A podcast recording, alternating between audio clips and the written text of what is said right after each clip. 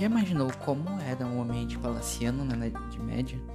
Ou até como eram as produções artísticas, como as líricas igual ao provadorismo? Nesse podcast você vai aprender um pouco mais sobre isso, com fatos e opiniões pesquisadas e estudadas.